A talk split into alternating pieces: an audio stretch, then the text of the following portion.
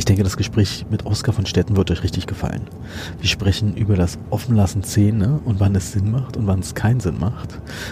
Über Single Cone, biokeramische Sealer, Mikroskope, DVTs, Marketing, was eigentlich wirklich Oscar für ein Marketing betreibt. Auch äh, ich finde es sehr spannend, dass er relativ offen über sein Referentendasein gesprochen hat, damit auch ein paar Vorurteile ausräumt. Ich bin gespannt, was ihr zu dem Podcast sagt und wünsche euch viel Spaß.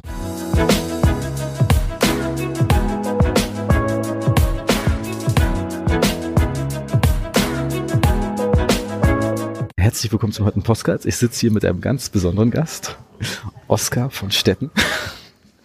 Endlich haben wir es geschafft, äh, hier uns zu treffen. Ich musste dafür jetzt nach Stuttgart fahren. Vielen Dank, dass du äh, quasi, wenn die DGT bei dir in der Stadt ist, das auch vorbeischaust. Ja, das hat tatsächlich viel Zeitplanung gekostet, dass ich mir jetzt die drei Stunden aus den Rippen geschält habe. Aber für dich mache ich das gerne. Okay, danke. Ich, als ich angekommen bin, habe ich erstmal auf dem, bei Google Maps nachgeschaut, wo ist eigentlich deine Praxis? Und das ist ja in Stammheim. Oh. Wie lange bist du da schon? Also die Praxis selber existiert seit 1987 und ich durfte acht Jahre mit meiner Mutter zusammenarbeiten. Und 2008 habe ich sie dann gekündigt, nachdem ich die Praxis gekauft habe. Und bin da jetzt seit 2008. Und das ist nicht absehbar, dass ich weggehe. Und ja, arbeiten tue ich dort von Anfang an. Also ich war nicht in einer anderen Praxis, was jetzt im Nachhinein ein kleiner Fehler war. Was ich heute vielleicht ein bisschen anders machen würde, aber letztendlich bereue ich es nicht. Sie ist gut gelegen, Porsche ist 400 Meter weg. Bosch und die ganzen großen Zuliefererbetriebe sind nicht viel weiter weg. Alles im Umkreis von fünf Kilometern sind hauptsächlich Ingenieure und gut situierte Leute. Also geografisch passt das da schon. Okay. Nee, ich, ich kenne jetzt, hab bloß auf die Karte geguckt, Stammheim, okay, das kennt man irgendwie, aber. ja, ja, ja, ja, ja. Also es gibt auch Anekdoten, weil wir waren mal Zahnärzte dort, die suchen halt immer Kollegen, Kolleginnen, die die Gefangenen beziehungsweise eingeschlossen und dort versorgen. Das hat sich aber recht schnell herausgestellt, dass es nichts für mich ist. Mhm. Das ist schon basic. Wann hat es eigentlich mit Mikroskop be begonnen bei dir? 2001. 2001. Was war der ausschlaggebende Moment? Haben will. Haben will, ja. Ich meine, du hast das irgendwo gesehen. Bei wem hast du das gesehen? Haben will. Haben will, ja, klar. Also damals, als Roots noch was war. Hm. Ähm, zwar eine Mailingliste. Das werden die Jüngeren gar nicht mehr kennen, dass, dass man Nachrichten nicht mal auf Facebook oder mit Bildern oder sonst irgendwas sehen, sondern wirklich in einem IRC-Chat-Client angucken musste. Das ist schon hochinteressant. Und da waren so die ersten Mikroskopbilder dann. Ich habe 1997 Einstieg ins sechste Semester, Cons 1 Kurs, durfte ich mir eine Lupenbrille kaufen. Also habe ich mir eine gekauft. Ja, damals leider noch ohne Licht, weil das war echt unerschwinglich, unbezahlbar. Und war, Vergrößerung war immer wichtig, weil ich selber gemerkt habe, okay, du siehst einfach mehr. Und wenn du mehr siehst, kannst du mehr präparieren. Und die Frage des Kursassistenten, ob ich denn die Stufe angeschrägt hätte bei der Teiggrundpräparation, fand ich immer sehr amüsant, weil ich gesagt, du kannst das doch gar nicht nachkontrollieren. Dann irgendwann mal, ich habe es tatsächlich auch geschafft, ich bin wirklich so völlig frei. Ich habe im Staatsexamen die Endo sowas von in die Tonne versemmelt. Ernsthaft, also vitalen Fall ja, habe ich geschafft zu perforieren. Das muss man erstmal hinkriegen, also wirklich abartig. Und äh, dann habe ich mir gedacht, das kann ja so nicht sein. Und dann habe ich über diese Roots Mailing Liste Vorträge von Buchanan gesehen, von Cliff Ruddle und so Zeugs und dann ein bisschen rumgeguckt. Und damals in der Zeit war das ja noch nicht so mit Streaming Media und, und was wir heute alles haben. Das musstest du wirklich hart suchen. Und das hat mich so begeistert, ja, dass ich angefangen habe, mich da weiter schlau zu machen, noch eine Mikroskopen zu suchen. Das erste war ein Leica M300, mhm. eigentlich ein Labormikroskop was einfach nur an irgendeinen Halter Träger geschraubt wurde mit Halogenlicht, aber das war damals alter. Ja. Und das war wirklich faszinierend zu sehen. Und so hat sich das eingebürgert und das ist meine Nische geworden, immer weiter reingesteigert. Immer mehr Mikroskope gekauft. Das erste habe ich immer noch, das habe ich meiner Frau ins Labor gehängt, aus lauter Bosheit. und sie benutzt es aber tatsächlich auch für manche Situationen. Und wir sind sehr glücklich damit. Ich kann mir ein Leben ohne Vergrößerung tatsächlich nicht mehr vorstellen. Hat aber was damit zu tun, dass ich immer älter werde und immer weniger sehe. Es ist, ähm, also man kann mit Mikroskop lebenslang dann mit der Zahnmedizin machen. Tatsächlich, tatsächlich ja. Weil das entspannt vieles. Und es hilft dir einfach. Und das ist nach wie vor, auch wenn man es nicht glauben mag, Marketing-Tool und Gag. Echt? Also richtig? Ich war sogar auf deiner Webseite, denn eigentlich hat mir vorher jemand erzählt, dass deine Webseite ja lange brach lag. Ja. Dementsprechend ist das spannend. Das ist also viel eher so Empfehlung von Kollegen wahrscheinlich gekommen oder wie läuft das denn ab? Oder sprechen die Unterneure unter sich an einer, in einer Porsche-Kantine und sagen? Tatsächlich ist das so, ganz, ganz viele. Also ich, ich setze hauptsächlich auf Mouth Marketing, mhm. also die mündliche Weiterempfehlung durch Kollegen, Bekannte, ist viel mehr wert. Und schau dir doch mal diese Praxis-Websites alle an. Mhm. Die sehen alle gleich aus und überall hast du dasselbe Mission Statement. Ja, wir sind für das Wohl des Patienten. Na, pardon. Ja. Das ist ja wohl erstmal offensichtlich, das muss ich nicht extra schreiben. Und dass wir uns da fortbilden, muss man auch nicht schreiben. Das finde ich immer albern. Ja. Und ich habe mich lange gegen diese Webseite gewehrt, deswegen lag die auf Bach. Es interessiert mich ehrlich nicht die Bohne. Ich habe das alles meiner PM übertragen, die kümmert sich drum. Das ist auf WordPress basiert, die kann da ihre Einträge machen, aktualisieren, die soll sich da austoben, wenn es ja Spaß macht. Mir gefällt es nicht. Das Marketing-Tool mit dem Mikroskop, dadurch, dass viele, weißt du, was früher war bei der Praxisniederlassung, wollen Sie denn nicht noch ein Zerek? Hm. Das ist heute noch, wollen Sie nicht dann ein Zerek, ein DVT und vielleicht ein Mikroskop? Ja. Das ist natürlich die sinnhafte Investitionssumme für junge Kollegen ins Abartige treibt. Aber obwohl ich jetzt gerade ein Mikroskop, da ist ja immer, eigentlich das ist vom wirtschaftlichen Teil, sagen ja alle, okay, mittlerweile gibt's die 0110 Position. Ja, bla, bla, bla, bla, bla, bla, bla, Dass sich eigentlich nicht lohnt. Rein also, wirtschaftlich. Das ist, da steigen wir jetzt tatsächlich in, in Bereiche rein, da könnte man, da könnte man Abende, da müsste ich ja mal runtergehen in die Industrieausstellung und ein paar Leute noch herholen die auch interessante Ansätze dazu haben. Du wirst mit dieser 0110 oder welche Position auch immer, du wirst nicht überleben, weil wie viel sind's? 19 Euro oder sowas? Ja, ich glaube 22,50, aber es spielt keine Rolle. Krass, ey. Kann ich auch richtig prassen heute. Noch einen Kaffee bitte. Kannst du nicht überleben. Ja, aber du hebelst mit diesem Mikroskop, wenn du es beherrschst und wenn du die Behandlung per se im Kern beherrschst, hebelst du das Ganze mit dem Mikroskop auf eine ganz neue Stufe hoch. Und du wirst es auch einfacher haben, das mit dem Patienten zu kommunizieren. Das dauert, ja, du wirst die Expertise am Mikroskop nicht innerhalb von zwei Wochen, drei Wochen gewinnen. No way. Und ich weiß nicht, wie viele unzählige Fortbildungen ich zu irgendwelchen Themen besucht habe, abgesehen von Endo.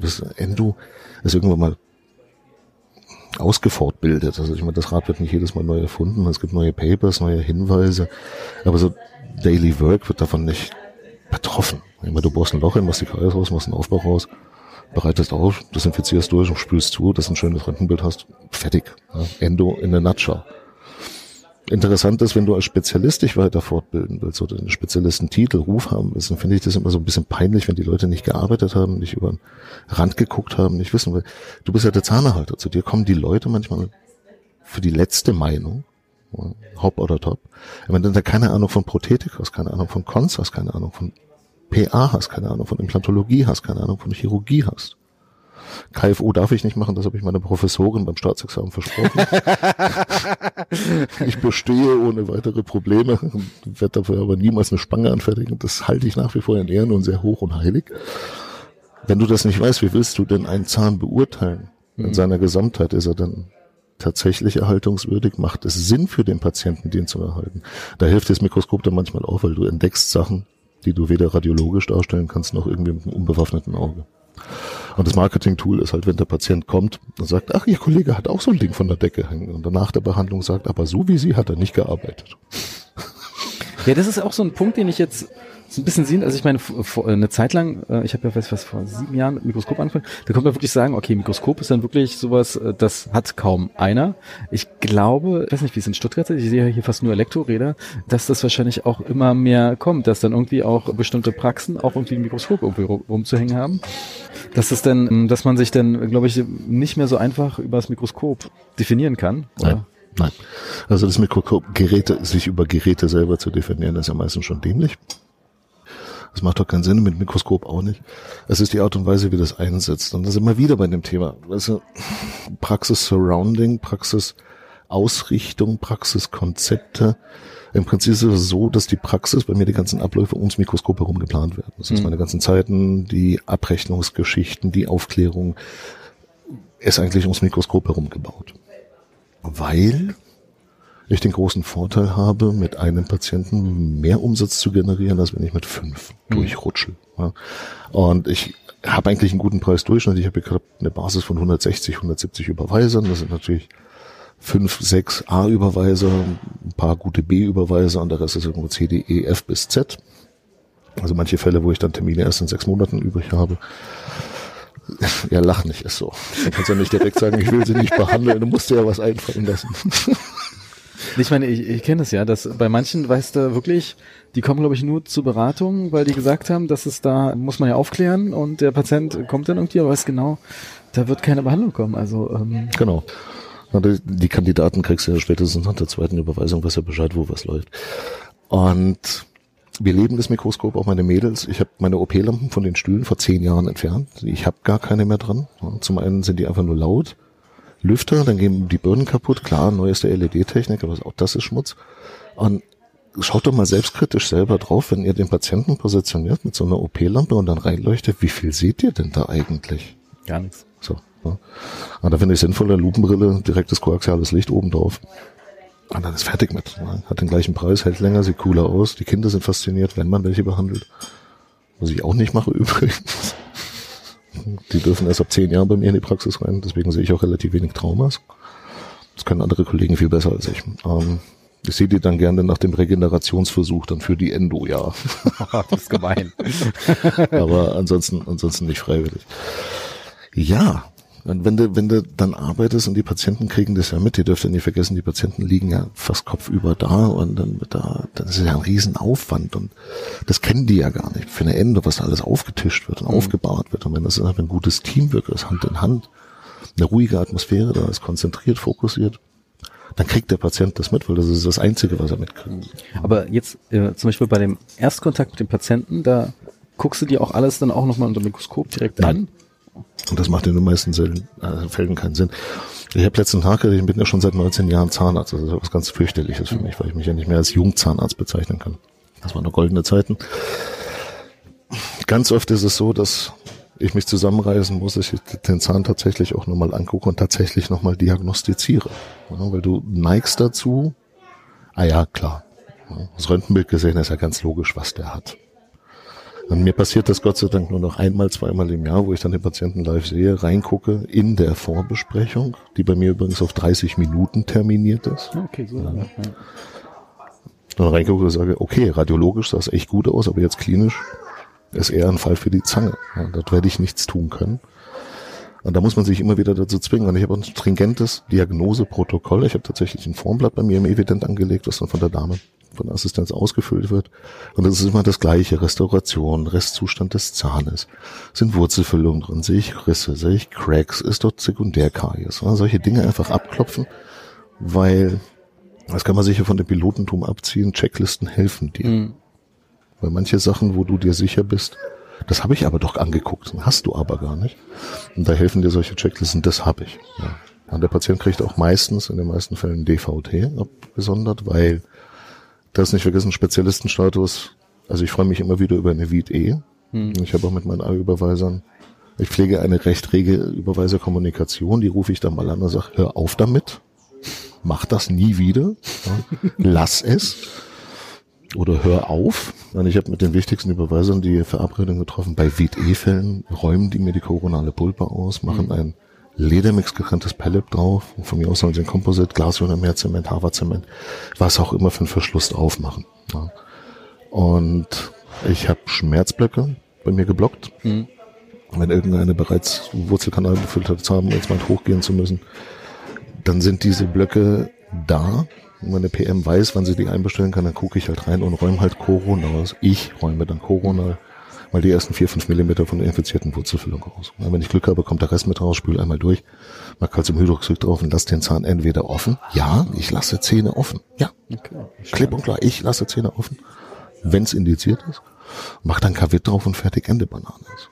Also bevor die Leute hier sinnlos Klinder Mycin 600, äh, N2 dreimal täglich schlucken und eine Colitis ulcerosa entwickeln, investiere ich lieber 15 Minuten, um den Patienten so zu helfen, was übrigens auch Marketing ist. Das darfst du nicht unterschätzen. Also ein Schmerzblock ist 15 Minuten und aber 20, was heißt 20, um ehrlich zu sein. 20. Aber was heißt jetzt offen lassen bei dir, dass ähm, Offen. Ja, also wirklich, der läuft dann mit ohne Kavitverschluss rum, oder? Richtig. Okay. Interessant. Ja, warum? Erklär mir mal eins, vielleicht kannst du mir die Frage erzählen. Ich bin ja so literaturtechnisch nicht ganz bewandert. Nee, das Problem, es gibt ja auch nicht wirklich Literatur dazu. Also irgendwie gefühlt äh, in Deutschland kennt offen lassen jeder. Bei den Amis habe ich das Gefühl, die kennen das irgendwie nicht, weil die das immer zum Odontologen schicken. Ja, genau. Und wenn du jetzt die Jungs fragst, ich komme ja jetzt immer ein bisschen auf der Welt herum und äh, bin ja auch in anderen Ländern tätig als, als Referent. Und wenn du denn diejenigen fragst, die dann diese Vorträge machen und dann dieses offen lassen, so verteufeln und verdammen, wenn du die dann einfach mal vorsichtig fragst, was passiert denn da, wenn du diesen Zahn offen lässt? Hm. Bleibt dann die Erde stehen, wir werden alle ins Weltall geschleudert oder explodiert der Patient oder, oder was passiert denn da? Kann dir keiner eine Antwort geben. Also was ich gerne meinen Patienten auf jeden Fall sage ist, also wenn ich zum Beispiel den ersten Termin hatte und es gibt einen zweiten Termin, machst du ja alles eher in einem Termin, bist halt viel schneller. ja, wenn sie Schmerzen haben. Ja, nehmen Sie Schmerzmittel, das Übliche. Ja, aber gehen Sie mit dem Zahn nicht in den Notdienst. Der wird mich nur trepanieren und offen lassen. Und in dem Fall finde ich es dann auf jeden Fall doof.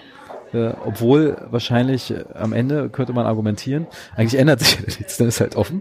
Dann muss das Ganze halt wieder von vorne beginnen, was ich eh von vorne beginne. ja, man fragt, fragt dich doch erstmal, welche Zähne tun denn weh? Also eine weht eh. Wenn die weh tut, hast du nicht weit genug extupiert. Punkt. Okay, ja. Und die Zähne, die die meisten wegtun, sind die hochinfizierten Fälle, gangrenöse Zähne, die richtig hochinfiziert sind oder alte BKBs, die einfach hochgehen. Ja. Und also mein letzter Stand ist irgendwie bei Isolaten aus dem Wurzelkanal sind wir bei knapp 1100 verschiedenen Spezies, wobei 500 noch nicht mal identifiziert sind. Okay, krass. Ja. Jetzt nochmal die Frage, was passiert, wenn ich diesen Zahn offen lasse? Glaubst du jetzt ernsthaft, dass ich die Prognose dieses Zahnes so wahnsinnig nach unten verschiebe? Das ist eine gute Frage. Ja. Und die Frage kann mir eben keiner beantworten, weil da kommen wir wieder in mein Lieblingsgebiet rein. Ja, ausgetrickst, was? Epidemiologie, wenn man sich ein bisschen damit beschäftigt, dann verlierst du die Angst davor, diese Zähne offen zu lassen. Und ich rede offen lassen, ist bedingt das offen lassen für einen Tag, für zwei mhm. Tage. Wir reden ja nicht, dass die Keule sechs Monate durch die Gegend rumläuft. Ja.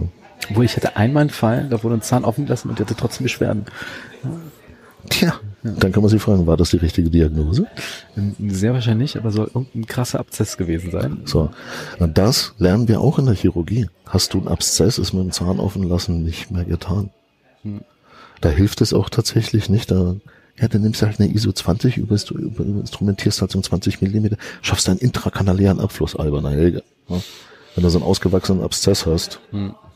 Da drehen hier nichts mehr über nee, nee, das ist das Einzige, was mich bei dieser offenlassen Diskussion immer stört, dass immer alle sagen, ja, hier, wo Eiter ist, musste man schneiden und deshalb ist das der Abfluss. Und das war auch mein Argument. Also wenn da Eiter ist, dann inzidiert. Dann braucht er den so. zwar nicht offen lassen. Also das verstehe ich nicht, das Argument.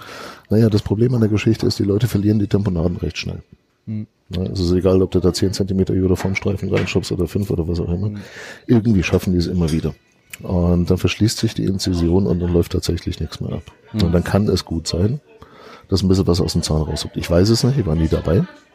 Aber psychologisch für die Patienten Compliance und Führung ist es unglaublich wertvoll. Weil selbst Leute, die unter Schmerzen dann bei mir in die Praxis kommen mit offenen Zähnen, ja, hat der Herr Doktor, der hat schon zwei Tage offene Klasse, gell, damit sie es entgase kann. Wo ich dann immer nur wissend nicke und sage, hat er richtig gemacht, hat er richtig gut gemacht, passt schon. Ja wozu willst du die erziehen? Ja, mhm. Bringt gar nichts. Und wenn der Patient überzeugt ist, dass es ihm gut tut, dann ist das alles völlig okay. Ich kann es medizinisch vertreten. Insofern habe ich keinen Schmerz damit. Zurück zur Epidemiologie. Ja. nee, lustigerweise gestern wurde es ja in der Vorlesung, ich habe vergessen, wie der Typ heißt, aber im ging es um, um Spülung und am Ende war so. Buzakis, du Mops. Christos Buzakis. Hört mal kurz weg, ich muss den kurz, kurz hauen. Alter.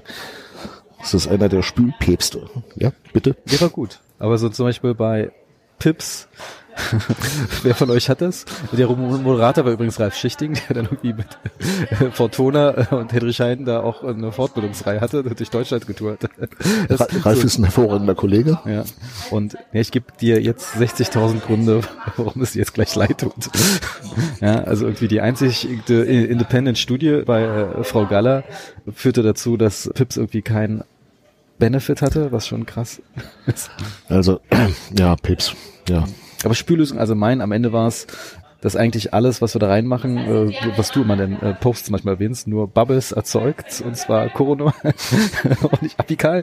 Ja, und das eigentlich dann am effektivsten eigentlich die Manual Dynamic Activation ist, wo das selber ein guter Percher Point reingeht. Das sieht bei Männern halt natürlich sehr verfänglich aus, wenn du so einen Patienten sitzt. Du solltest keine Videoaufnahme über den Rücken machen, aber. Ich habe eigentlich das erste Mal so richtig das bei dem Antonis äh, Chantonis gesehen. Und dachte mir so, okay, ist die griechische Aktivation, hat das irgendwie so genannt. dass wir so, okay, krass. Aber also Antonis, Antonis hat mich geblockt auf Facebook. Echt? Ja, ich kann, ja, seit, seit einem Jahr. Ich kann seine wunderbaren Posts und Beiträge. Muss man sagen, seine Posts sind nicht so wunderbar. Das sind ja irgendwie Ach, eine Ansammlung von Röntgenbildern und das Wirklich? war's. Ja, und, und ich, ich habe mal einmal im Kurs eine kritische Frage gestellt, Ah. so nach dem Motto, Und geblockt? nee, das äh, nicht, also er hat dann nicht korreliert äh, äh, mit auf Facebook. Nee, so nach dem Motto, sag mal, ja, das weißt du, da hat er irgendwie so einen halben Splitter und da irgendwie Isolation fand ich nicht so gut. Und ich sag mal so, wie machst du das mit der aseptischen Technik? Und er so hat da nichts drauf geantwortet. Ja, aber da gibt's auch nichts zu antworten. Also das ist, ich hatte einmal das große Glück und das große Vergnügen in Budapest neben ihm einen Vortrag halten zu dürfen. Ich war wirklich dankbar für diese Möglichkeit. Und ich habe während seines Vortrags, ich habe zwei kurze Videos gemacht und habe dann den Raum verlassen. Und äh, ich konnte es ich kann's nicht ertragen. Also sagen wir es mal so, das, was er zeigt, hat sicherlich Hand und Fuß, er hat seine Recalls, er hat seine Erfolge, so wie wir alle, er hat ein paar Sachen, die vielleicht nicht so dolle sind, so wie wir auch alle, man muss das ein bisschen gechillt sehen. Aber im Großen und Ganzen würde ich dem jetzt nicht so unbedingt folgen von dem, was er erzählt. Und vor allem die Literatur, die er zur Begründung seiner Techniken einsetzt oder was auch immer, ist manchmal ein bisschen das grenzwertig anzusehen. Das spielt aber keine große Rolle, weil offensichtlich verkauft Coltin ausreichend mit ihm. Hm. Ja, das hatte ich auch mal so beim Marketingchef mitbekommen. Ich saß neben ihm in einer IDS. Die Leute hören ihm zu. Genau, die Leute hören ihm zu. Ob das jetzt gut ist oder nicht, das muss ja jeder für sich selber entscheiden. Wir sind Akademiker, wir haben ein Studium hinter uns. Also ganz so dämlich können wir nicht sein. Jeder ist dann aufgefordert, sich selber seine Gedanken zu machen. Aber das ist manchmal im internationalen Geschäft, was übrigens gleich mal mit Vorurteil aufzuräumen. Die Zeiten sind vorbei, wo der Cook so Nutten aufs Zimmer gekriegt hast. Ja? Ich gab's mal. Und das ist auch nicht so, dass hier die Referenten alles für umsonst irgendwo reingestopft kriegen oder sonst irgendwas. Also ich weiß nicht, wie es bei den Implantologen läuft, aber mit dem Antikorruptionsgesetz bestimmt auch nicht mehr so wie damals. Ja, da hat sich auch einiges geändert. Aber bei uns Endoleuten war das noch nie anders. Also wir zahlen unsere Materialien. Klar, kann schon sein, dass wir mal einen Rabatt kriegen, ja, aber es ist jetzt nicht so, dass ich mit den Rabattfallen Second-Vertrieb hier aufmachen kann, Schattenvertrieb in Deutschland. Das ist schon okay. Nee, aber ich glaube, das ist ja, okay, warum ist, gibt man Vorträge, warum ist man relevant? Man hat eine Message, die man irgendwie transportieren will. ja. Manchmal ist man naiv, aber ich meine, ich glaube, wenn man natürlich Zeit, mit, die man mit Reisen ist, die man nicht zu Hause ist, äh, zusammenrechnet äh, und die man dann auch nicht in der Praxis ist, und dann kommst du natürlich sehr auf die Praxisstruktur an. Du hast, glaube ich, mal gesagt, dass du eigentlich auch nicht wirklich Setup hast, das zu supporten. Das ist jetzt eine Einzelpraxis ist ja relativ einfach. Was machen deine. Mitarbeiter, wenn du nicht da bist?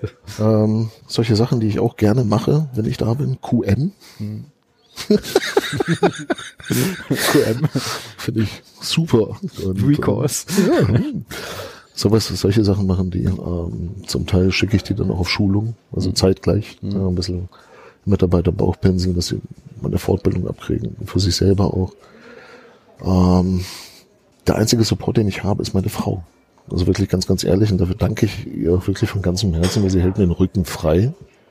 Ich habe zwei Kinder, ich habe zwei Katzen, ich habe einen großen Hund und die wollen alle bespaßt werden. Ähm, ich habe trotzdem den Luxus, dass ich einmal, zweimal im Monat irgendwo hindüsen kann, wenn ich Bock habe. Und da danke ich ihr für. Und ansonsten finanziell musst du halt vorher kalkulieren, wie du es machst. Ende. Und mir reichen vier volle Tage. 32 bis 34 Stunden, je nachdem, wie viel ich da bin. Und ähm, das ist schon okay. Das ist auch eine Frage der persönlichen Zufriedenheit, mein Lieber. Ich weiß, das schon gesagt. Du hast halt kein Porsche. Du gibst ja dein So. Geld für Fotoapparate aus. Zum Beispiel. ja. Bei Porsche, aus dem Alter bin ich Gott sei Dank raus, wo ich mich dann übers Auto definiere. Aber Ein schöner Ranzpanzer oder irgendwas, was mich von A nach B bringt, ohne größere technische Probleme. Ähm, das passt viel besser zu meinem Lebensentwurf momentan. Im Prinzip gibt's, äh, haben wir ja keine Fragen uns ausgesagt. Nur eine Null. habe ich angekündigt. Ja, Wie viele Hospitationsanfragen bekommst du eigentlich? gar keine mehr. Gar keine mehr.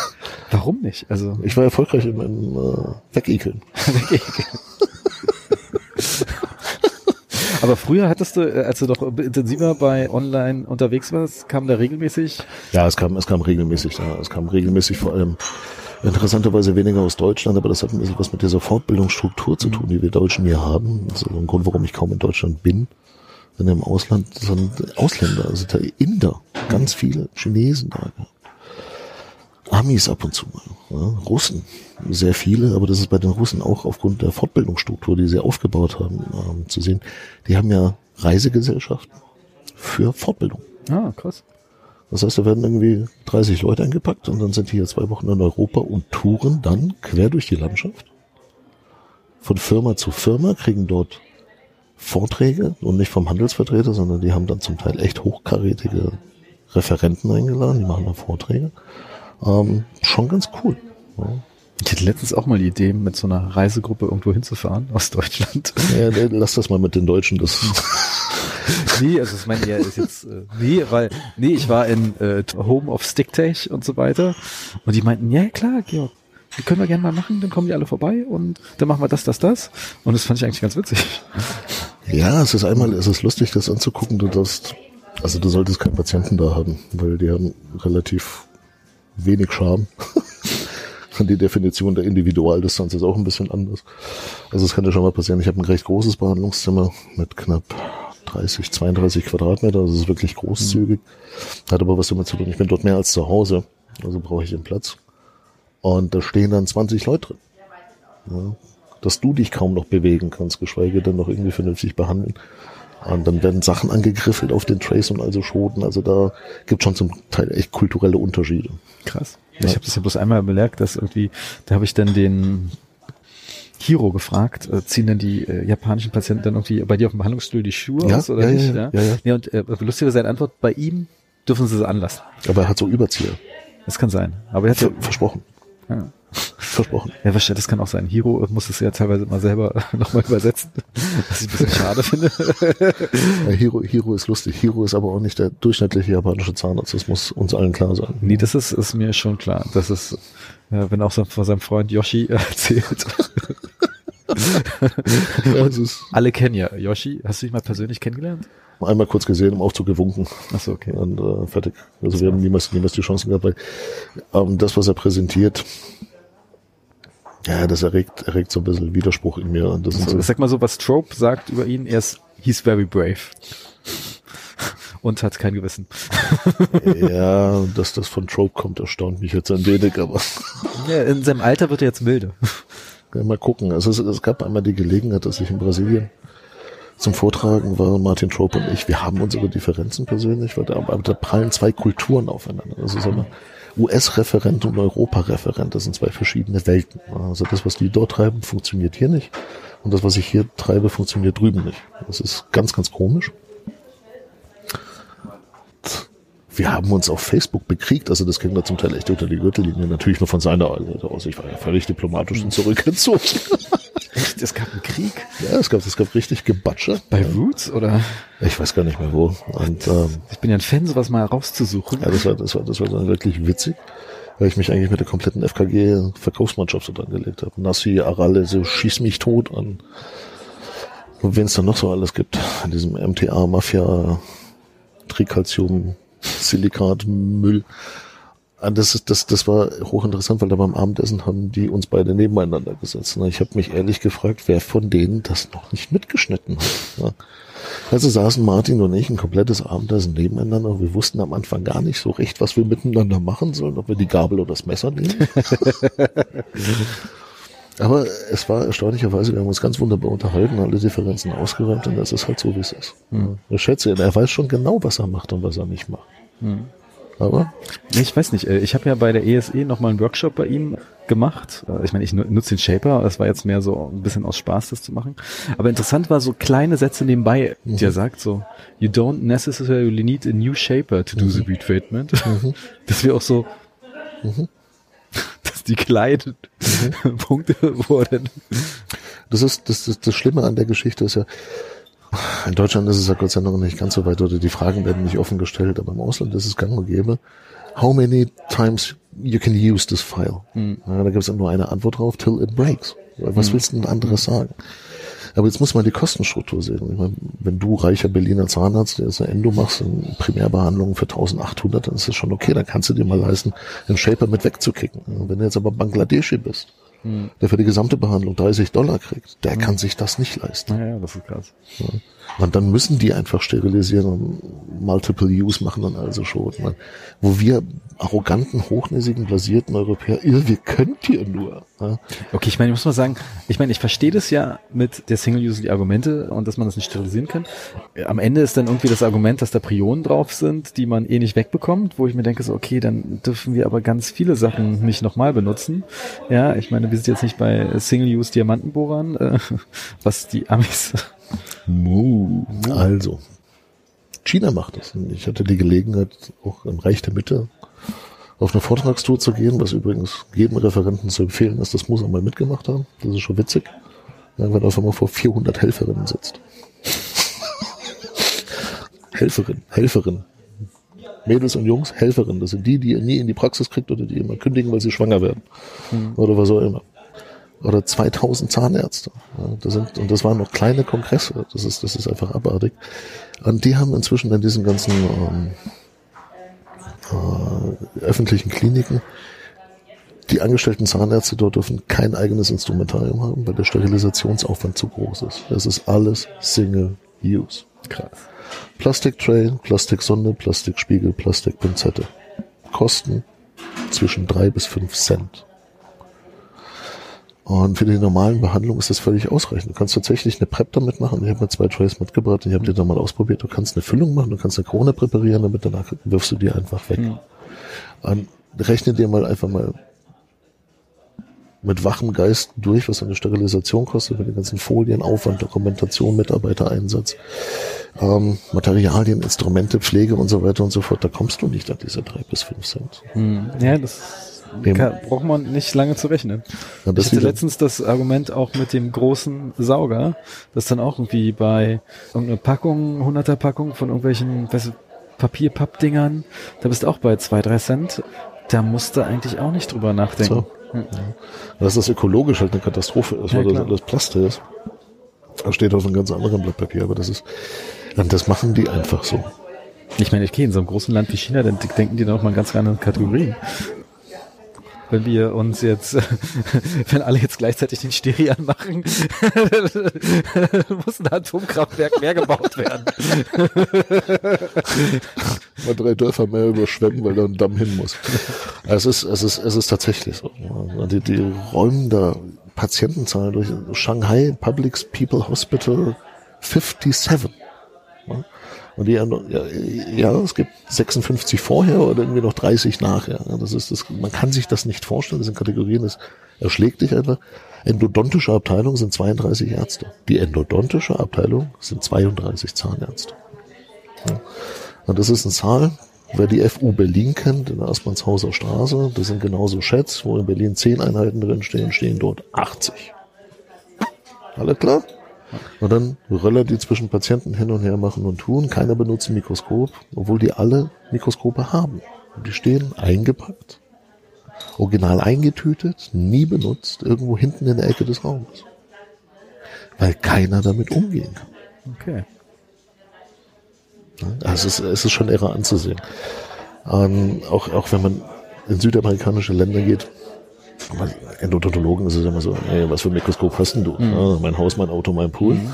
Und dann sitzt der Kollege aus Peruda und sagt, ich habe gar kein Mikroskop, ich habe eine Vierfach-Lupenbrille. Und dann guckst du erstmal verächtlich runter ach, ein Odontologe, eine Lupenbrille. Fuscher. Und dann unterhält man sich einfach mit dem ein bisschen und sagt, man, pass auf, es ist ganz einfach. Eine Endo bei mir kostet 10 Dollar, eine mhm. Extraktion kostet 2 Dollar. Was glaubst du denn, was die Leute jetzt machen? Ja, das billigste Mikroskop bei ihm kostet um die 8000 Dollar. Bis er das jemals amortisiert oder abbezahlt hat, ist der Mann schon dreimal in Rente. Und das muss man dann auch alles immer relativieren. Also das holt dich immer schön auf den Boden runter, wenn du mal in solchen Ländern unterwegs warst. Ich kann mir das auch vorstellen. Also ich meine, ich äh, manchmal sieht man es ja auch in den Kom Kommentaren, so nach dem Motto, ich träume von deinem Ballungsstatus. ja. Also das ist Mikroskop, also ich meine, in Deutschland geht es richtig krass gut. Also auch alle fluchen zwar über das ganze System hier, aber äh, ich glaube, du kannst international keinem erklären, das ist ein Public-System und ein privates System und das private System, da zahlen die Krankenkassen das teilweise auch noch. Ja, also es gibt es, glaube ich, international fast gar nicht. Und du musst nicht Mitglied im Club werden. Also du musst keine Exklusivität in Versicherungseinzelverträgen aufbauen. Ja, genau. Das ist auch etwas, was die Amis, weil man denkt immer, ähm, äh, Amis ist alles Cash-Zahlen. Das ist ja Quatsch. Das ist ja, es gibt kaum Fee-for-Service-Praxen. Die sind die Cash-Praxen. Es gibt alle sind irgendwie irgendwie im Network. Genau. Und Network ist jetzt nicht so das KZV-Network. Das ist nämlich Einzelselektivverträge mit Genau. jeder einzelnen Krankenkasse. Und jetzt kommt der Hammer, wenn die zum Beispiel sagen, du schickst ein Röntgenbild zu, die, zu denen. Das sieht aber scheiße aus. Das hast du jetzt abgerechnet. Jetzt gucken wir mal die ganzen Röntgenbilder an, die du uns zugeschickt hast. Oh, 20 Prozent sind gar nicht auswertbar. Das ziehen wir jetzt zurück ab. Wie die KZV, bloß noch schlimmer, mit Verschwiegenheitserklärung, darfst du nicht drüber reden, deshalb kriegst du noch mal einen Rabatt. Alter Falter, und da denkst du mir, okay, KZV, ich schimpfe nicht über euch, wenn ich so eine Geschichte gehört, mich das genau das gleiche Ding, bloß noch mal eine richtig Nummer härter. Du darfst, darfst auch nicht vergessen, dass in den Deutschen immer so ist, meine Mutter lebt hauptsächlich in Indien, die bekloppte Nut, und dann hat sie mich eines Tages mal angeschrieben, beziehungsweise angerufen, ob ich ihr bitte 1000 Dollar per Western Union kabeln könnte. Ich sag, Mutter, kein Problem, Geldprobleme hatten wir alle mal. Da meinte sie, nein, du Arsch. Ich bin gestürzt, ich muss in ein Krankenhaus und wenn sie dort ist, dann ist sie wirklich in einer remote area, sie ist weit draußen, ohne Infrastruktur und es musste der Hubschrauber geholt werden für den Krankentransport. Und derjenige, der das dort koordiniert, hat gesagt, 1000 Dollar Cash auf Kralle, ist das Geld nicht da, kommt der Hubschrauber nicht. Ja, ja. So sieht's aus. Ja. Und wir brauchen hier ein Patientenversorgungsterminfacharztgesetz. Es, es erzeugt bei mir tatsächlich eine Kopfschütteln. Das auch nie vergessen, Zahnheilkunde ist so viel von, von, von Eigenverantwortung getragen. Also das Konzept der oralen Hygiene und der Zusammenhang zwischen Zuckerbakteriologie, Kreisentstehung ist durchaus bekannt, laienhaft auch dokumentiert. Er wird auch weitergetragen. Und wenn ich Patienten bei mir auf dem Stuhl habe, die sich dann beschweren, dass das doch so teuer sei, kommen zwei Fragen. A, haben sie sich das Loch reingeputzt? wenn sie die Karies sich reingepflegt haben, publiziere ich das und kriege sofort einen Nobelpreis mit ihnen. Und zum Zweiten, was finden Sie denn angemessen als Preis für diesen Zahn? Echt, das fragst du? Ja, das frage ich. Ich habe das einmal gefragt. Und danach äh, habe ich äh, danach entschieden, dass ich das auch nicht mehr fragen muss. Was kam? 50 Euro? Nee, Nie- bei dir, bei dir, warum, warum fragst du es nicht mehr? Nee, ähm, das war auch, war glaube ich, war wirklich im 50-Euro-Bereich, so nach dem Motto, äh, wo ich mir dann dachte, so ehrlich, Das ist ja immer, du darfst ja nicht vergessen, das, was wir hier machen. Also, das ist das Geheimnis der Zahnheilkunde, ist halt das, was wir zu 90 Prozent machen, brauchen die Leute ja gar nicht. Wenn du in anderen Ländern mal in die Goschen reinguckst, die fressen ihren Rostbraude auch auf den Felgen. Das klappt auch irgendwie. Und das, was wir anbieten mit unserer Zahnheilkunde, Mikroskop und Endo und Schieß mich tot und 20 Mühlspalt, Teilkrone und ach Gott, was wir nicht alles machen können, ist absolutes Luxusgut. Fertig an der Banane. Ja. Und da muss jeder selber für sich entscheiden. Ich habe ähm, Patienten da gehabt, der sich beschwert hat über den Preis eines Implantates mit Krone. Ist ja wurscht, wie viel. Und dann guckst du aus dem Fenster, der Parkplatz meiner Praxis ist direkt vor meinem Behandlungsfenster, dann kann ich mal kurz so rausgucken. Ne? Steht da der 500e AMG. Das ist ein Satz Winterreifen, du Arsch. Ja? Kostet das anderthalbfache von deinem Implantat, du Affenkopf. Das gibst du aber aus ohne Probleme. Allein deine Felgen sind 4.500 wert, aber über die 1.800 für die Krone mit Implantat, da fängst du an zu mucken. Ist das jetzt dein Ernst? Und da kriegst du manchmal nur verständnislose Blicke, aber irgendwie schaffe ich es doch immer wieder, den Leuten mal zum Nachdenken zu bringen. Die, der hat die- Praxis verlassen. Ich hab gedacht, um Gottes Willen, der haut jetzt gleich unten einen, den nächsten, der ihm auf der Straße hingekommen ist, eins auf die zwölf. So sauer, aber du, der kam nach einer Woche und hat gemeint, er hat sich das überlegt und ich habe völlig recht, das tut ihm leid und das machen wir jetzt so. echt, man dachte, ja, muss ich doch wieder direkter werden. Naja, weißt du, wir sind ja Dienstleister. Und dieser Dienstleistergedanke ist auch völlig in Ordnung. Aber auf der anderen Seite bringst du dein Auto in die Werkstatt, berechnen die dir die kleinste Überwurfmutter für 0,05 Cent. Da meckert keiner. Komischerweise.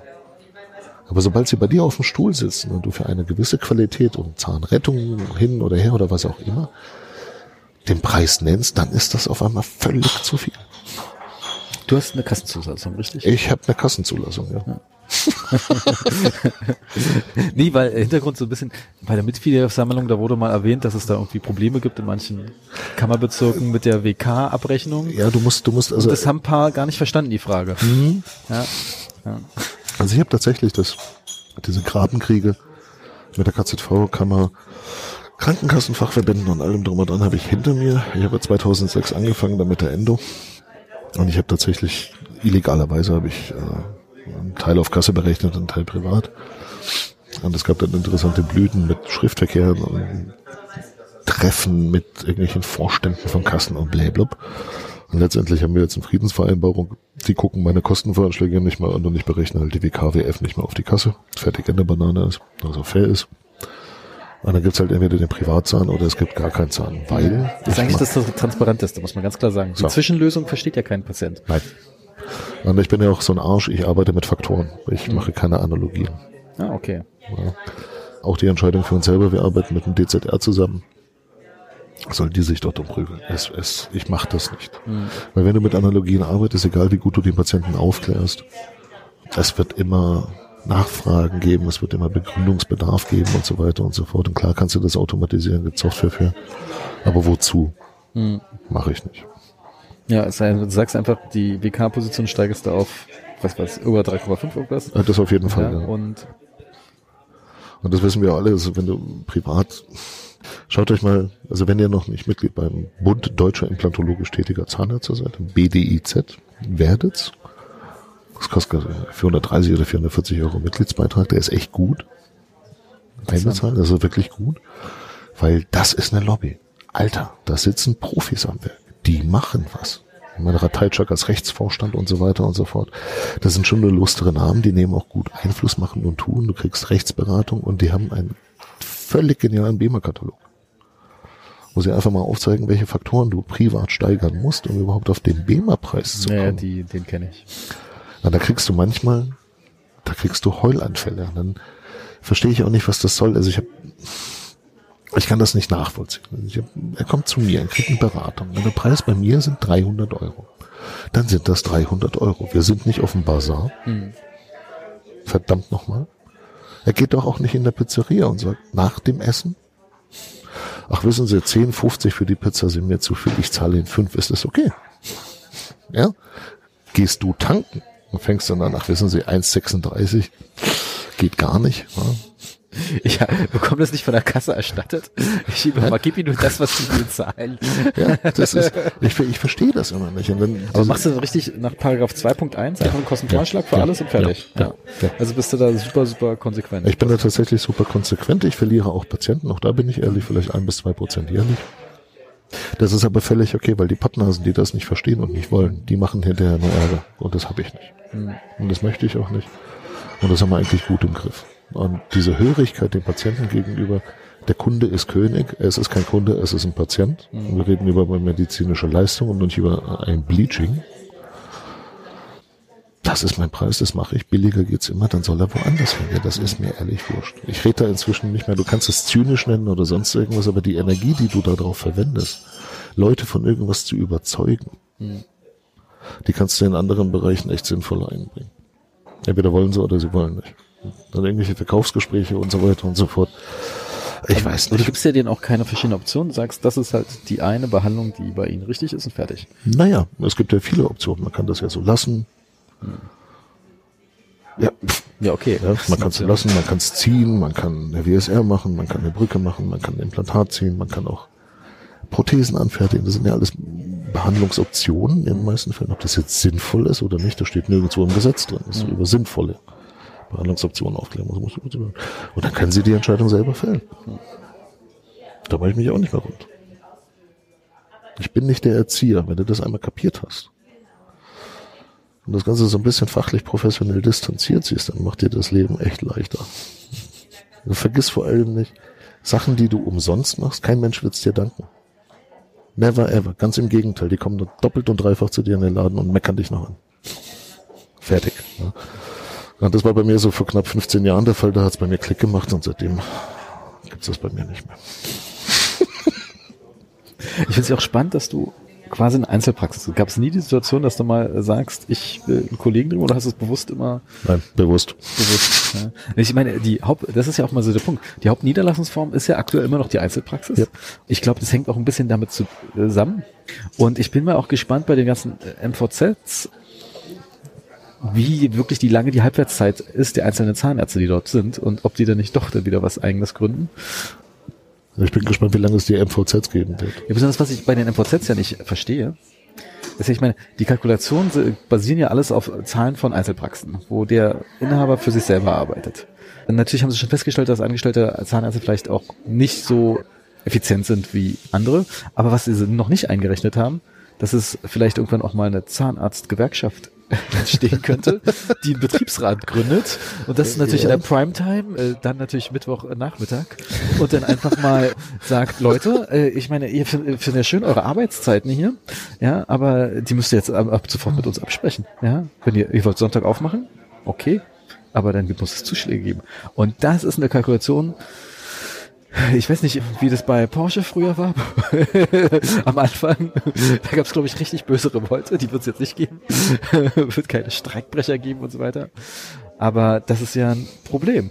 Naja, Problem, Probleme wird es ja mit den FVZ ja noch weitergeben. Also das ist ja, wir haben in Stuttgart halt vor zwei Jahren, glaube ich, ich kümmere mich um sowas nicht, weil in meiner Nische der Zahnerhaltung und der Endodontie ist es eigentlich immer still und ruhig. Da gibt's diese Probleme gar nicht so in dieser Form.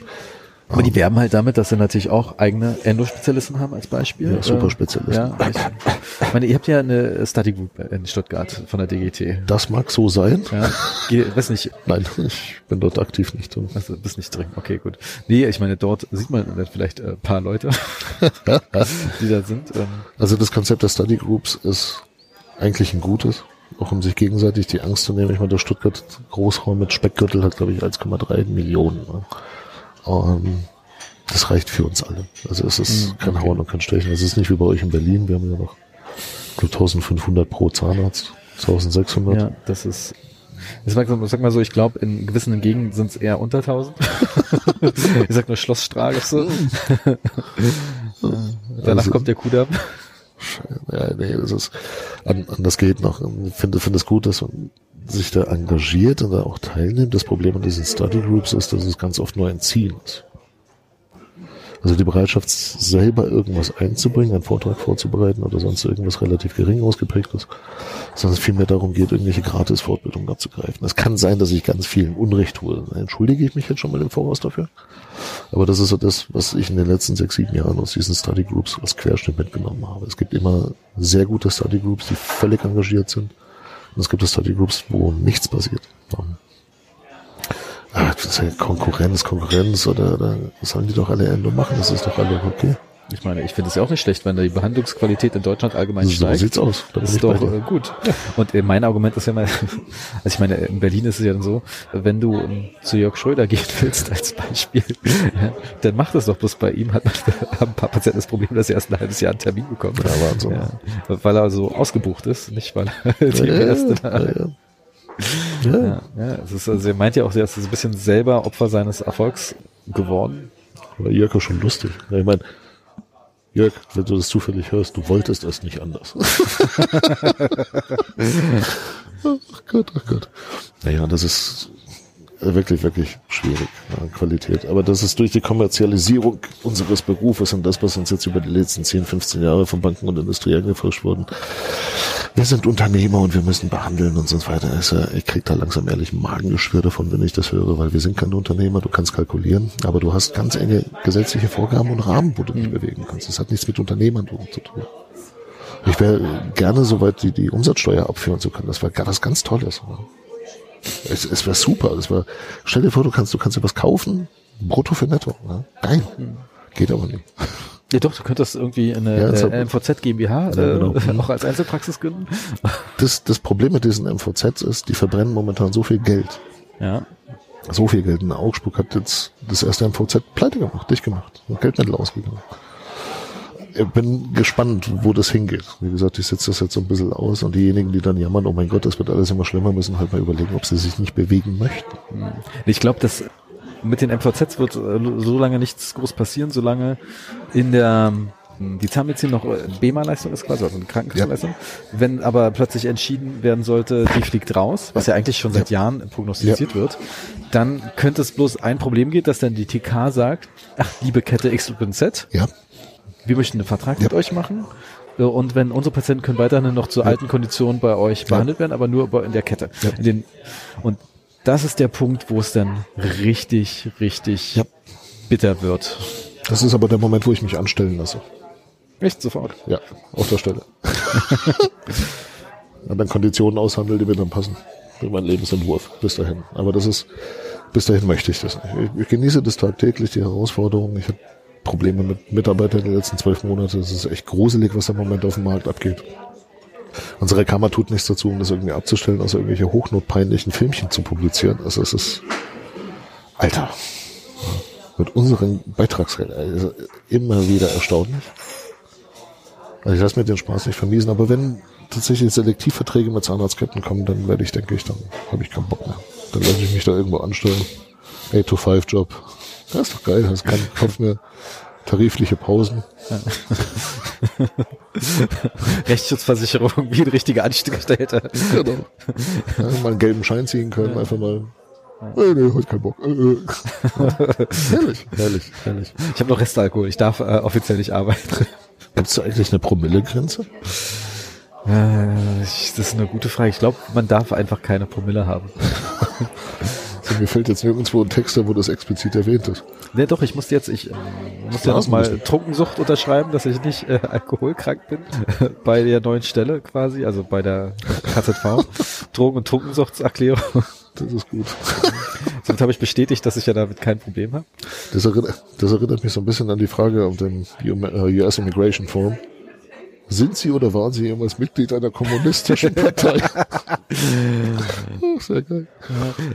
Bloß weil Sie ein, äh, einen Punkt hier mit Ja beantworten, heißt es nicht unbedingt, dass Sie nicht einreisen dürfen. Bitte beantworten Sie alles wahrheitsgemäß. Ja. Schöne neue Welt. Und dann immer so, Sie haben auf Ihrem Einreiseformular gelogen. Genau. Raus. Ja, das ist, also es ist, es ist nicht einfach, es sind interessante Zeiten, auf die wir zusteuern. Ähm, es wird sicherlich spannend, bloß wenn der etabliert ist. Ich meine, guck mal, ich bin jetzt ein alter Sack. Ja, bin Mitte 40. Hab meine zwei Kinder, hab meine Doppelhaushälfte in der Vorstadt mit Hund und Katz, so wie sie es gehört. Schön, ja? Mittelschicht. Da passiert jetzt nichts mehr. Da passiert recht wenig. Also da passiert sowieso nichts mehr, aber das ist ein anderes Thema. Ähm, ich kann von meiner Arbeit leben. Es reicht mir zum Leben. Ich muss nicht jeden Cent 15 Mal umdrehen. Es reicht mir, was ich habe. Ich brauche persönlich nicht mehr. Auch das habe ich für mich selber in einem langen Prozess entscheiden müssen. Und wenn du investierst in irgendwas, was ist mir denn jetzt lieber ein Auto, was ich eh nicht fahren kann, weil ich in der Praxis bohre, um das Auto abzahlen zu können? Oder hole ich mir lieber ein schönes Mikroskop? Oder hole ich mir ein schönes DVT? Etwas, was mich in meiner täglichen Arbeit unterstützt. Ich freue mich jedes Mal, wenn ich mein Morita-Gerät anwerfe. Das finde ich total geil. Auch schöne Bilder, schöne Qualität. Das ist eher 100. Nein, ich habe das F40 mit Ach, der 40, Sparbrötchen. okay. Das reicht für mich völlig. 40. So 4x4 oder 8x4 Volumen habe ich innerhalb von 5 Minuten befundet. Das geht schnell. Achso, okay, gut. Ja, aber so 10 by 10 würde ich jetzt mal vorsichtig sein. Ja, das sind, das sind so Geschichten, das unterstützt mich, das bringt mir Geld. Und damit verdiene ich meine Kohle und wenn es schön ist und Spaß macht, ist es gut. Also von dem Auto habe ich wenig. Wie viel Mikroskope hast du? Gehabt oder jetzt aktuell in der Jetzt Praxis? aktuell. Naja, ich habe ja nur zwei Behandlungszimmer, also auch nur zwei momentan. ich habe ein Pico und ein Proergo und das Pico ist im Baujahr 2013 mit der guten alten HD-Unit und das Proergo von 2007. Na, zwei Proergos finde ich jetzt ein bisschen übertrieben. Äh, Gab das nicht letztens irgendwo ein Promagis gebraucht? Ja, ja, ja, Voto Vendor News wollte es anders sehen. Promagis ist, hat mich mal kurz angemacht, aber ich vermute mal, das ist kein Deckenstativ, sondern Bodenstativ und das geht nicht. Also Bodenstative sind bad, bad free. Okay. Wenn Mikroskop kaufen, niemals Bodenstativ nehmen. Furchtbar. Ja, das ist, das ist okay. Obwohl bei dieser Diskussion, ich hatte mal das Flexion in der Praxis getestet und quasi genau im Wechsel mit dem Pico. Und ich habe jetzt, äh, es war natürlich auf Rollen das Flexion, ich hatte da eigentlich keinen Unterschied bemerkt. Das fand ich spannend. Ich hörte ja immer so auf Rollen, um Gottes Willen, mach das bloß nicht. Aber einer hat mir die Erklärung gegeben, nämlich mein Pico ist ja eine Zentrosäule.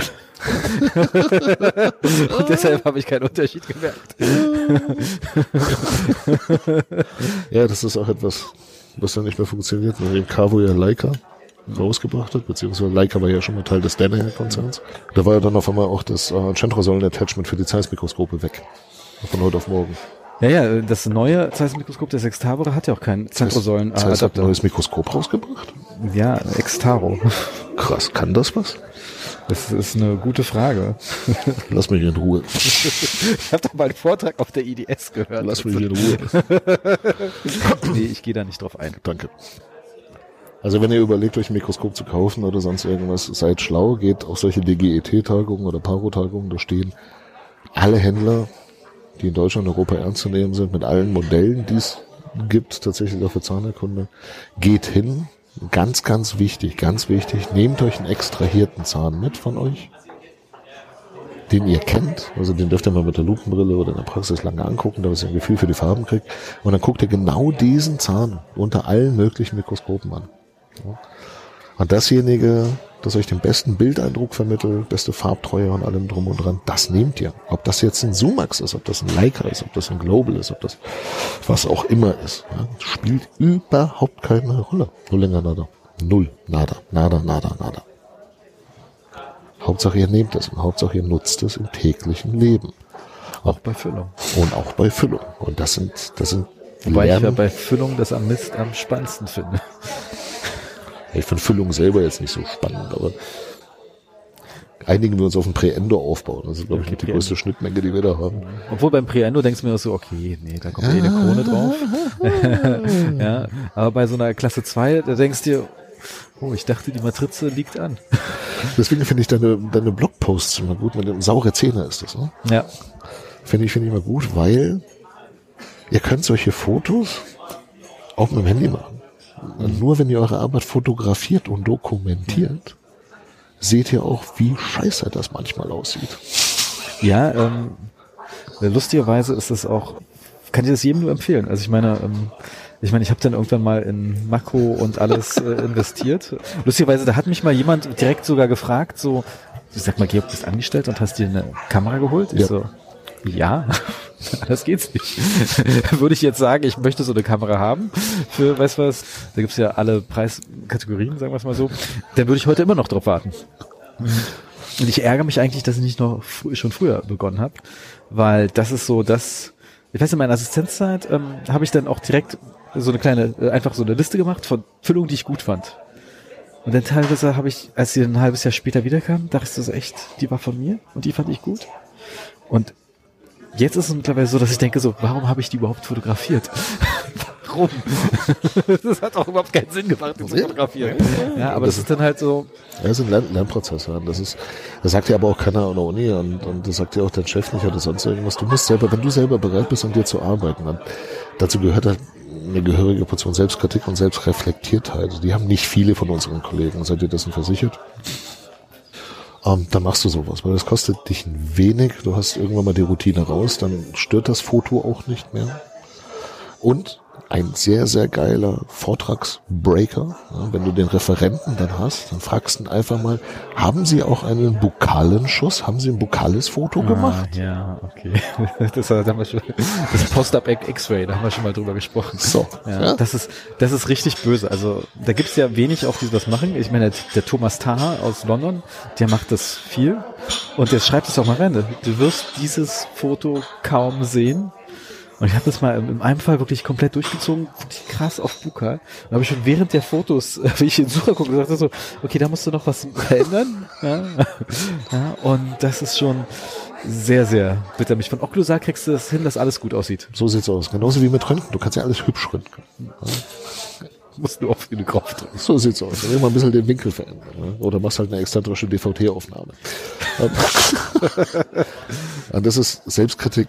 Selbstkritik ist das, was dich am Leben hält und was dich auch professionell Aber wie oft machst du denn ein DVT nach einer WF, um dich selber zu kontrollieren?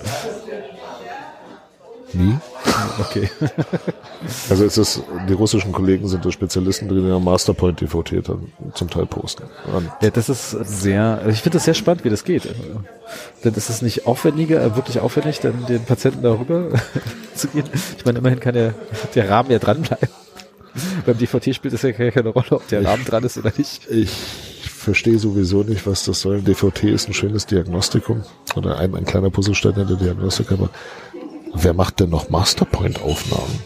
Machst gar keine? Nee. Auch keine Messaufnahmen dementsprechend? Wozu? Ich weiß nicht. Äh, Ich auch nicht. so, also ich meine, ich mache noch Masterpoint-Aufnahmen. Ich oute mich jetzt mal hier. Was sagt ihr das? Ja, ob die äh, Wurzelfüllung danach auch gut aussehen wird. Und die ist, und ist, und ist, und die ist von der Masterpoint abhängig. ja, sag mal so, ist ja schon die kleine Generalprobe, Ja. wie es später aussieht. Kleine General. ja, ja, Die und, kannte ich auch noch nicht. ja, klar.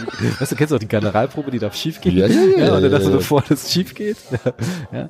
Oder ich meine, ich meine, ich arbeite ja äh, im Prinzip hauptsächlich mit äh, Single Cone und biokeramischen Ziele oder so. Oh mein ich. Gott. Ja, ich weiß. Aber ähm, bei manchmal weiß ich auch so nach dem Motto, okay, willst du jetzt wirklich sehr stark nochmal so quasi koronal kondensieren oder wirklich das nur ganz leicht haben? Denn ich habe noch nicht den guten Trick rausbekommen, wie ich denn wirklich den diese Kontrolle über den Sealer wirklich habe ich noch nicht perfektioniert. Du benutzt die falsche Gutterperche. Das ist die gute Peche. Es ist, es ist die Gutterperche, du benutzt die falsche Gutterperche und die falsche Einmessmethode. Okay. Aber ab jetzt wird's kostenpflichtig. Äh, Warte, ich hole meine äh, Paypal. Also für alle, die das jetzt wissen wollen, bitte Paypal an oscar.mac.com. Also es ist, es ist, es ist tatsächlich, das sind ähm, zum einen mit diesem Single Cone und allem drum und dran. Ich weiß nicht, wer dieses Gerücht in die Welt gesetzt hat, dass nur warm vertikal kompaktiert oder kondensiert oder wie auch immer man das nennen möchte, dass das der Goldstandard ist und alles Spezialisten würdig. Ich zeig dir 80 Röntgenbilder und du wirst mir auf keinem sagen können, mit welcher Methode die abgefüllt wurden. Genauso wenig wie du mir die Aufbereitungsgröße und das verwendete System nennen wirst. Weil es nicht geht. Wir gucken Röntgenbilder. Und da gibt es verschiedene Spielarten, wie man das macht. Wenn du zu viel Ziele unten rauspresst oder zu wenig drin hast, dann ist das einfach die falsche Gutterperche, die du benutzt. Und äh, mehr auch nicht. Okay, Also ich, ich empfehle die Autofit Gutterperche okay. und dann individuell auf den Zahn einmessen. Aber ich fülle ja auch nicht mal warm vertikal ab. Das weiß ich. Lang lebe Single Cone. Ja. Es geht einfach schneller. Natürlich gibt's Fälle, wo ich dann warm vertikal abfülle, weil es einfach mit Single Cone nicht funktioniert, weil ich entweder lateralen Druck ausüben muss oder einfach, keine Ahnung, über die Stufe kommen muss oder sonst irgendwas. Da brauche ich einfach ein bisschen Hydraulik drin. Ja. Aber 98 Prozent meiner Geschichten passieren Single Cone. Mit biokeramischen Zielen, den ich jetzt inzwischen, glaube ich, seit drei Jahren, dreieinhalb Jahren, keine Ahnung, verwende. Und der größte Vorteil dieser Methode liegt darin begründet, dass der Patienten keine Post-OP-Schmerzen haben. Das ist die Erfahrung, die ich gemacht habe. Du kannst ein halbes Kilo irgendwo in den Knochen juchteln ja, und das juckt den einfach nicht. Das verschwindet auch. Passt. Was verschwindet? Es verschwindet. Also ich habe Fälle, wo es radiologisch dann nicht mehr nachweisbar war. Was histologisch passiert. Da ist Domenico Ricucci übrigens gerade dran, das histologisch aufzubereiten. Da bin ich sehr gespannt. Er war sehr erstaunt darüber, wie gut das aussieht. Histologisch. Ja, Also wenn Dom- Dominike von etwas erstaunt ist, ist Ja. das schon. und es auch noch lobt. Ja. Also sagt, es sieht echt gut aus. Ne, Im Prinzip, er hat ja gestern schon einen Vortrag, du kennst ihn wahrscheinlich schon über seine Patency-Sache und wie er dazu steht. Und eigentlich war in dem Vortrag war ganz klar, wenn denn seine Vermutung stimmt und er hat ja seine histologischen Beweise dazu, ist es eigentlich zwingend nötig, einen wirklich biokompatiblen Ziebler zu haben. Ja? Weil dann macht es erst so richtig Sinn. Mich, vorher war es ja immer so, welchen Zieler nimmst du? Die sind ja eigentlich nicht so gut fürs Gewebe teilweise. Ja, und das war eigentlich so ein Punkt, wo man sich dachte, so ehrlich, das muss doch jetzt eigentlich hier noch kommen. Ich habe den Vortrag auch schon in, im Januar in Dresden gesehen. Und da war genau das Gleiche. Da wurde auch die, die Frage direkt gestellt. Es ist, es ist tatsächlich, es ist sehr spannend, sagen wir es mal so. Letztendlich ist es ein Ziel, den wir da einbringen. Er scheint tatsächlich dem Grossmannschen Ideal sehr, sehr nahe zu kommen. Als allererster, den wir zur Verfügung haben. Ähm, der Preis ist natürlich jenseits von Gut und Böse. Das ist dann für manche ein Grund, das nicht zu verwenden. Whatever, sollen sie machen. Ja. Ich kann nur sagen, ich habe selber zwei WFs mit biokeramischen Ziegeln. Ja, bin ich immun oder was? nie, nie wer hat die gemacht? Das ist Datenschutz, Datenschutz. Ja, ich habe einen ganz lieben Kollegen, der mich behandelt und der ist immer mehr gestresst als ich selber während der Behandlung. Das ist ganz lustig, Das glaube ich wirklich. weil ich ihm tatsächlich dann das Mikroskop einfach mal verschicke, wenn er nicht hinguckt. Naja, gibt, gibt schon so Kleinigkeiten, wo ich das Ganze spannend auch für mich gestalten kann. Ähm, nee, es ist, es ist totaler Quack. Ja, und ich habe auch AK Plus irgendwo, aber ich glaube, das ist inzwischen schon abgelaufen. Ich muss es mal checken. Ihr könnt von mir aus auch Endometasone verwenden. Es spielt echt sowas von keiner Rolle. Also lasst euch bitte nicht einreden. Der Sealer hat irgendeinen Einfluss auf irgendein Outcome. Das ist so ein blödes Geschwätz, so ein dummes. Aber Marketing, das zählt. Nee, aber zu deinem Problem, äh, Autofit guter FM oder MF, je nach Kanal auswählen, dann individuell mit so einem Tipps-Net, gibt's so ein Danceplay, Care, dann kannst du einfach gut auf ISO zuschneiden, gibt da irgendwelche Lineale von, von Danceplay und allem, da gibt's so viele Möglichkeiten.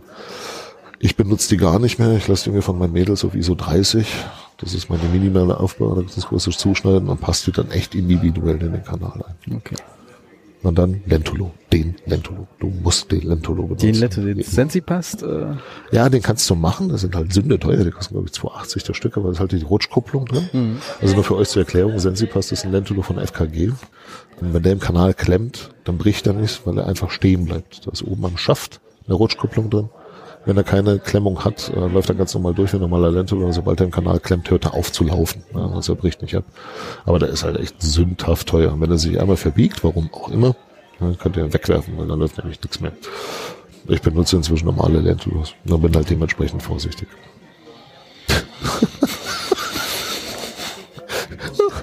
Nickel-Titan-Trägerbasierte Wurzelkanalfüllung. Immer gut gibt ja Versuche, das mittels Elektrolyse aufzulösen. Das ist übrigens sehr spannend. Ja, Nickel-Titan-Fragmente im Kanal elektrolytisch auflösen. Funktioniert im Laborversuch wohl auch halbwegs. Wie lange dauert das dann bloß? Äh, Sie müssen jetzt eine Stunde hier liegen und ja, sowas sich bewegen. Tatsächlich. Ja. was auch nicht so ganz erklärt ist, was mit den Nickel-Titan-Ionen passiert, die dann irgendwo in der Gegend rumtoben. Ja, das, das fand ich auch spannend bei äh, was war das, Bariumsulfat-Ion passiert ja. aus Perut-MTA, dass die, obwohl die so schwer sind, anfangen zu wandern. Ja. Und deshalb wird das Perut-MTA irgendwann weniger röntgenopak. Ja. Und dann dachten, das, äh, dachten Leute, das resorbiert, aber einfach nur die Ionen wandern raus. Und wohin die wandern, das ist sehr, sehr spannend. Überall hin ubiquitär, wie man so schön sagt. Es, ist, es sind so viele Sachen. Ne? Und letztendlich, du darfst nicht vergessen, wir reden über einen Zahn. Wir sind keine Neurochirurgen. Mhm. Über ein Gliablastom reden oder irgendwelchen Nephrologen, die den Menschen mitteilen müssen, dass seine zwei Nieren hinüber sind. Mhm. Oder Patienten mitteilen, sie haben jetzt leider ein Pankreas, ein terminales Pankreaskarzinom. Wir reden über einen, entschuldige bitte, verschissenen Zahn. Mhm. Das, und wir bezeichnen es mal als komplexe Fälle. genau. Ja. deswegen, man muss, man muss ein bisschen die Kirche im Dorf lassen. Wenn ich mir überlege, was ich alles so getrieben habe im Rahmen meiner Erfahrungsgewinnung in den frühen Jahren meiner Tätigkeit, kann ich heute gar nicht drüber reden. Das ist alles eingeschlossen im Tresor unter Gift. da schäme ich mich manchmal auf hier, aber es hat mir geholfen zu sehen, wo die Grenzen sind. Und inzwischen höre ich auf damit und ich bin auch ehrlich dem Patienten gegenüber, weil um den geht's und das dürft ihr auch nie vergessen. Hier behandelt er immer nicht nur den Zahn 3,6 ja, bei Nummer 2889.